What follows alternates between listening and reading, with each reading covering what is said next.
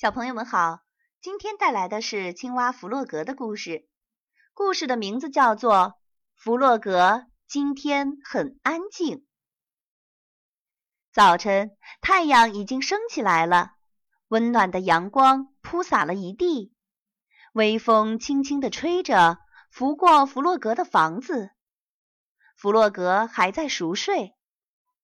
昨天晚上，他一直在咳嗽，翻来覆去的。直到快天亮了，才沉沉睡着。窗口阳光慢慢的移过来，落在弗洛格耳朵上。弗洛格努力的睁了睁眼，他醒来了。今天的阳光真漂亮。弗洛格深深的吸了一口气，想大声的说，可是好像有什么东西堵在了喉咙里。什么声音也发不出来。弗洛格跳下床，看见窗台上停了只小鸟，小鸟在欢快地唱着歌。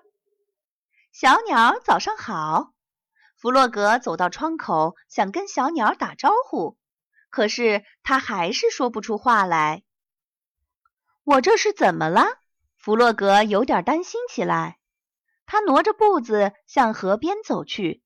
远远的看见小鸭在游泳，弗洛格大声喊道：“小鸭，早上好！”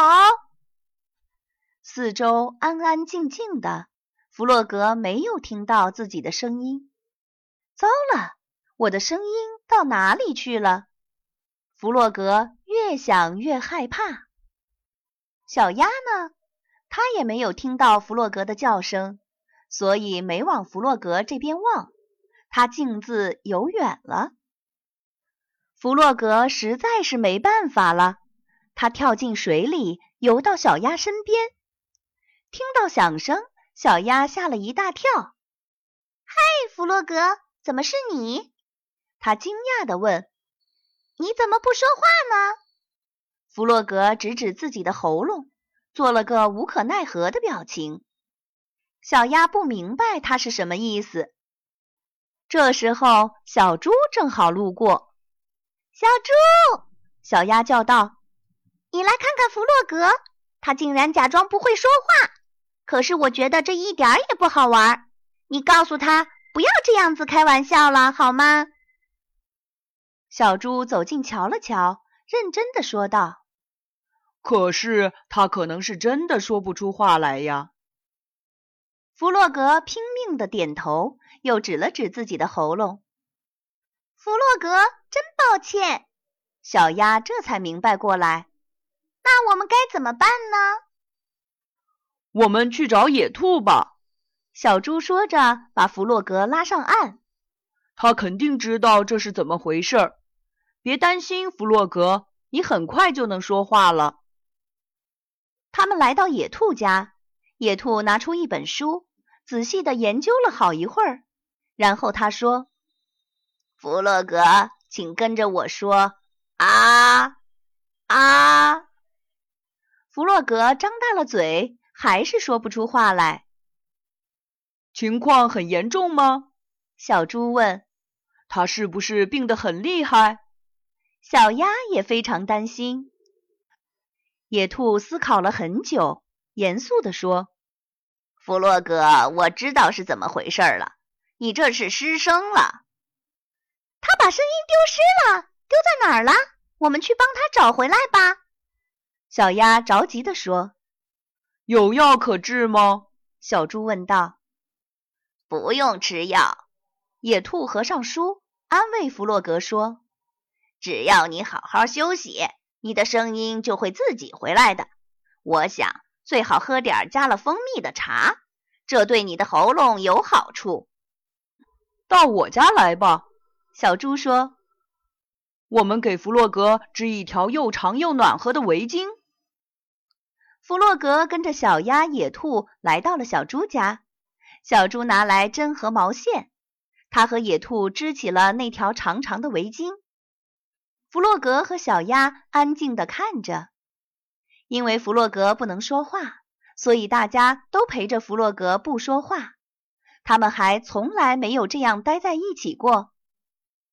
下午，他们一起画画。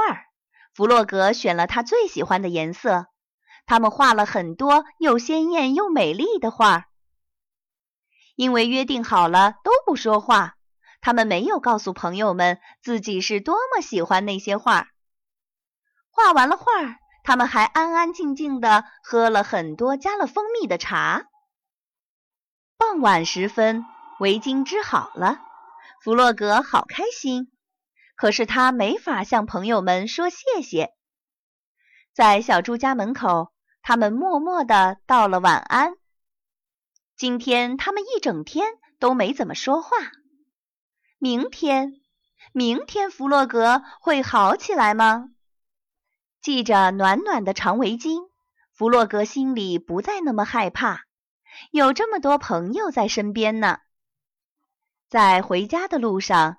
他看到一颗流星划过夜空，他赶紧闭上眼睛，认真的许了个愿。第二天一大早，弗洛格充满期待的跳下床来，他打了个哈欠，有一个小小的、细细的声音从喉咙里溜了出来。“我的声音回来了！”弗洛格高兴的叫道。他飞快的跑出门去，来到了河边。看到了他最亲爱的朋友们——野兔、小猪和小鸭。早上好，小鸭！早上好，小猪！早上好，野兔！我的声音又回来了，让我们来庆祝吧！米拉米勒讲故事，今天的故事就讲到这里了。欢迎小朋友们关注“米拉米勒讲故事”微信公众号和喜马拉雅公众号哦。祝大家晚安。